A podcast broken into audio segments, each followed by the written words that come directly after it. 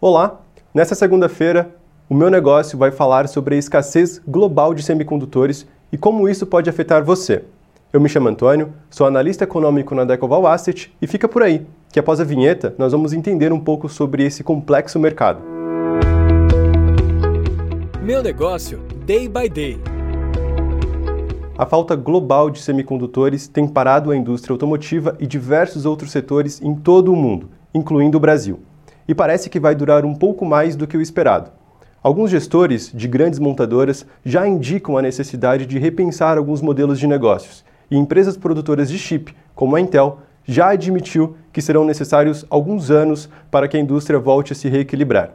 Como a alta demanda por processadores deve continuar subindo com um rápido desenvolvimento tecnológico e a demora para a construção de novas fábricas, você, empresário, precisa ficar atento aos aumentos nos custos, seja na linha de produção ou em produtos tecnológicos, como computadores e celulares. Os custos com chips aumentaram em mais de 200% desde o início da pandemia.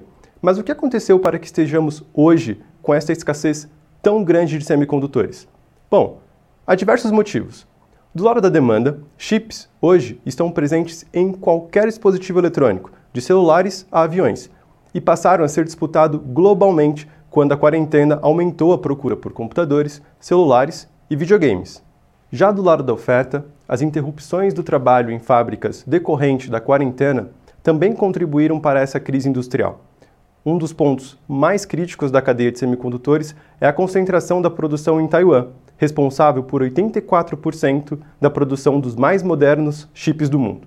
No entanto, para piorar ainda mais a situação, em 2020, Taiwan foi atingido pela maior seca dos últimos 46 anos. A produção local teve que ser reduzida devido à crise hídrica. Isso porque as fábricas de chip utilizam um grande volume de água. No Japão, uma das principais fábricas de semicondutores pegou fogo. A planta fornecia chips para a indústria automobilística. Além do desequilíbrio entre oferta e demanda, o setor de semicondutores também está no meio de uma disputa geopolítica entre Estados Unidos e China, com Pequim estocando processadores em larga escala. China e Estados Unidos, hoje, disputam a fronteira tecnológica. Nos Estados Unidos, empresas de tecnologia sofrem com a falta de semicondutores e têm pressionado o governo a liberar financiamento para a construção de fábricas. O programa de investimentos em infraestrutura do atual presidente Joe Biden está em discussão no Congresso americano e prevê aproximadamente 50 bilhões para a indústria de chips. Por hoje é isso, pessoal. A despeito de toda essa complexa rede de eventos, há um grande espaço para avanço de investimentos para essas cadeias de produção.